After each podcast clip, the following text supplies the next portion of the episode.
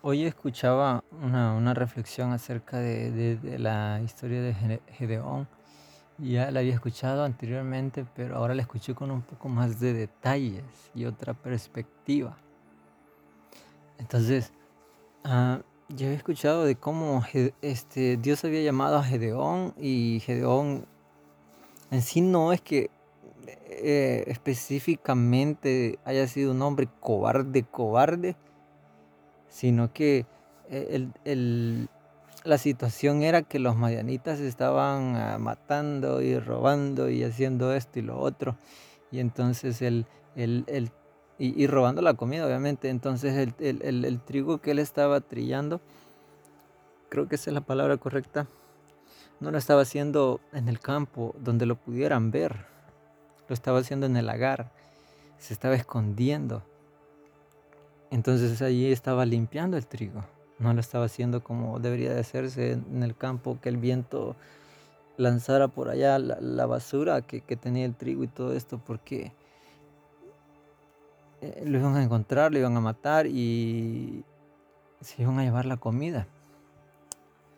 Entonces en el lugar donde él estaba escondido con mucho miedo, porque sí, en realidad obviamente tenía miedo y a veces nosotros tenemos miedo. El Señor viene y lo llama y le dice, hombre valiente.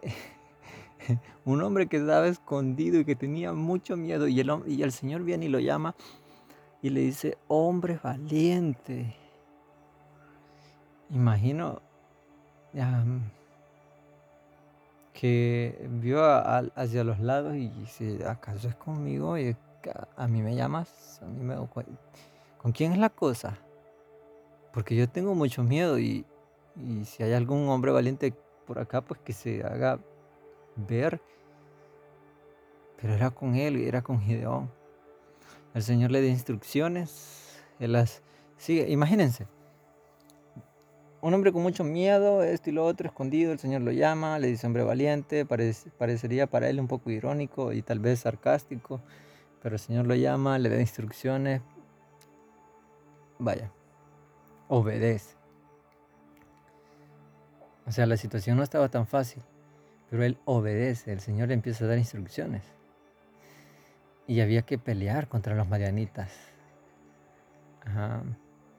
Y la cuestión es que reúnen cierta cantidad de hombres. O sea, él, él como un hombre, por decirlo así, miedoso, es el caudillo, el líder que, que va a encargarse de ir al frente de la batalla y reúne 32 mil hombres, 32 mil voluntarios para ir a pelear.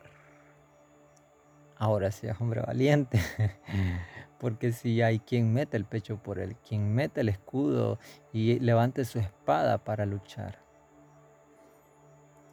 Pero, pero el Señor sabía que ellos iban a jactar de que ganaron la batalla porque eran más. Entonces Dios les reduce la cantidad de hombres a 10.000. Y todavía sí, todavía sí, eran muchos, eran muchos. Ahora, en un lugar donde tenían que, beber agua, eh, el Señor le dice a Gedeón, le dice que, que observe que a la hora de que estos 10.000 hombres beban agua, que los que se tumben al piso para beber como si fueran animales,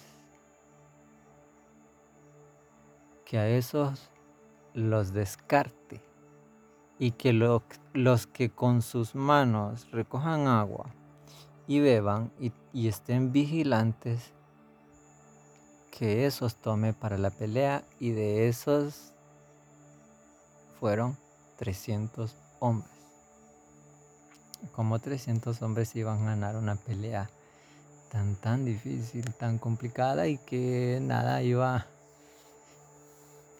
nada iba a estar, por decirlo así, de su, de su, de su lado, hablando humanamente. Pero Dios le da instrucciones a Gedeón. Y antes de la batalla pasa una cosa y lo otro. Entonces al final el Señor le dice, le da instrucciones.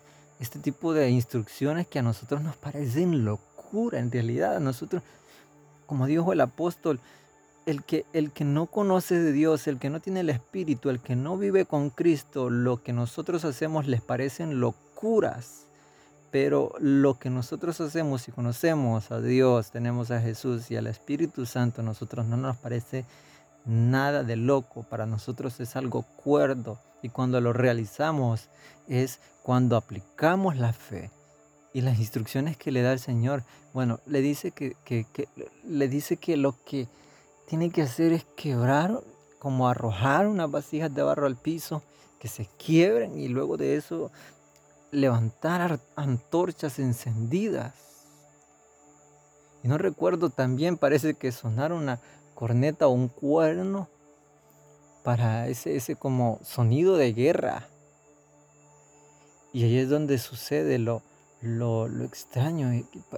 Si no mal recuerdo, lo, Magianitas se agarran entre ellos y qué sé yo y que toda la cosa. Y bueno, al final,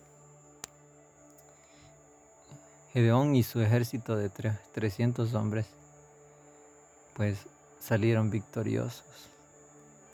Ahí puede leer los, versos, puede leer, leer esa historia y notar cada detalle. Pero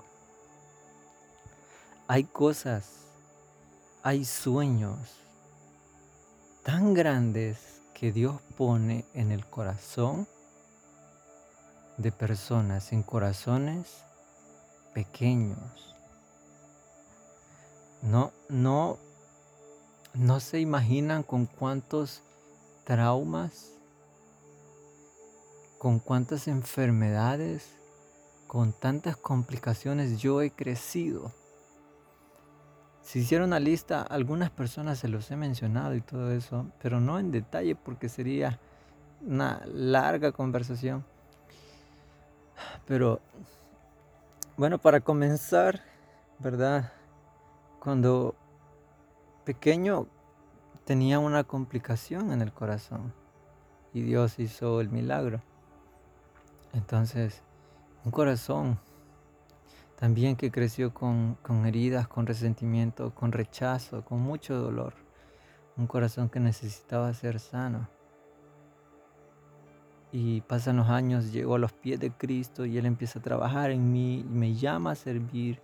Y al pasar de los años, Él va poniendo sueños, poniendo, ya tiene un propósito, pero hay propósitos dentro del propósito.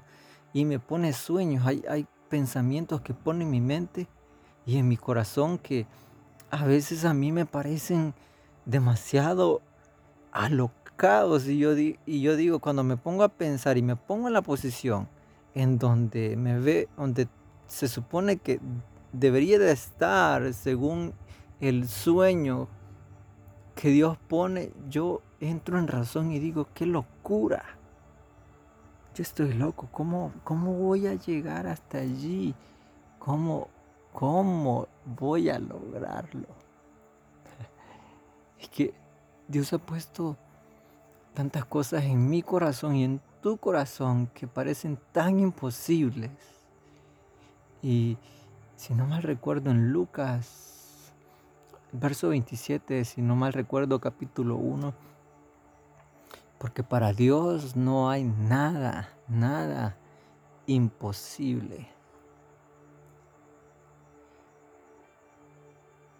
Y una vez yo recuerdo iba a, tomar agua, me acerco al recipiente del agua, tomo un vaso y cuando quiero empezar a beber le dije al Señor, como una pregunta le dije, ¿por qué pones sueños tan grandes en un corazón tan pequeño?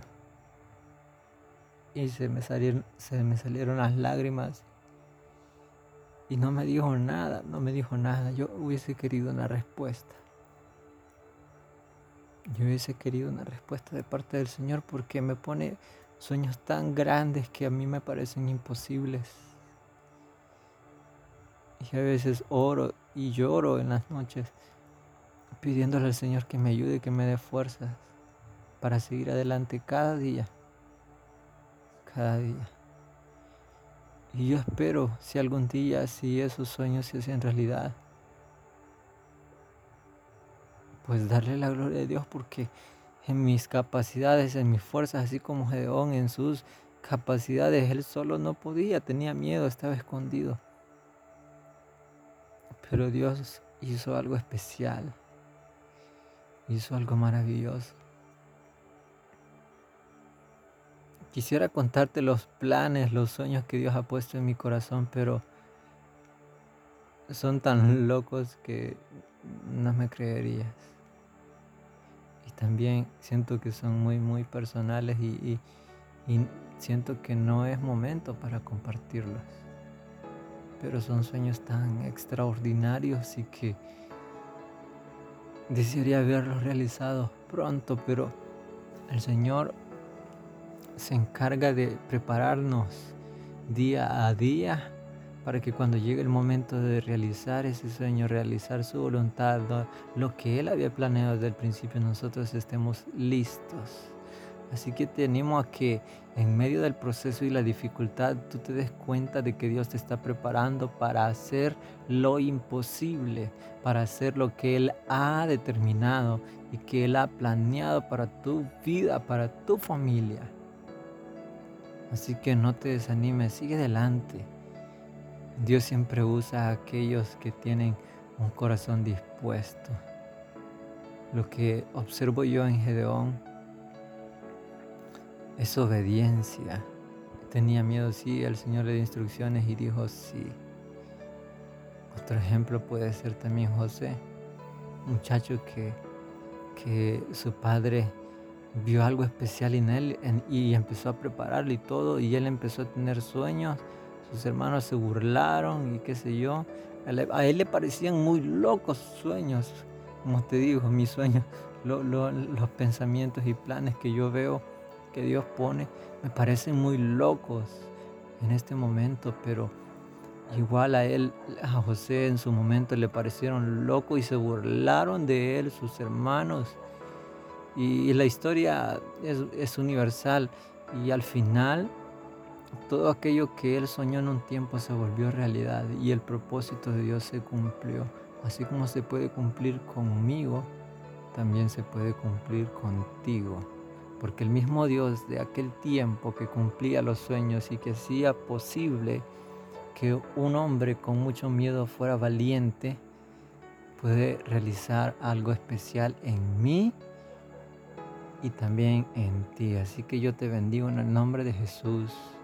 Te bendigo de una forma muy especial que puedas abrir tu corazón a Él, a su propósito, a lo que Él tiene destinado para tu vida. Así que oye su voz y dile, sí Señor, estoy aquí dispuesto para servirte. Heme aquí, envíame.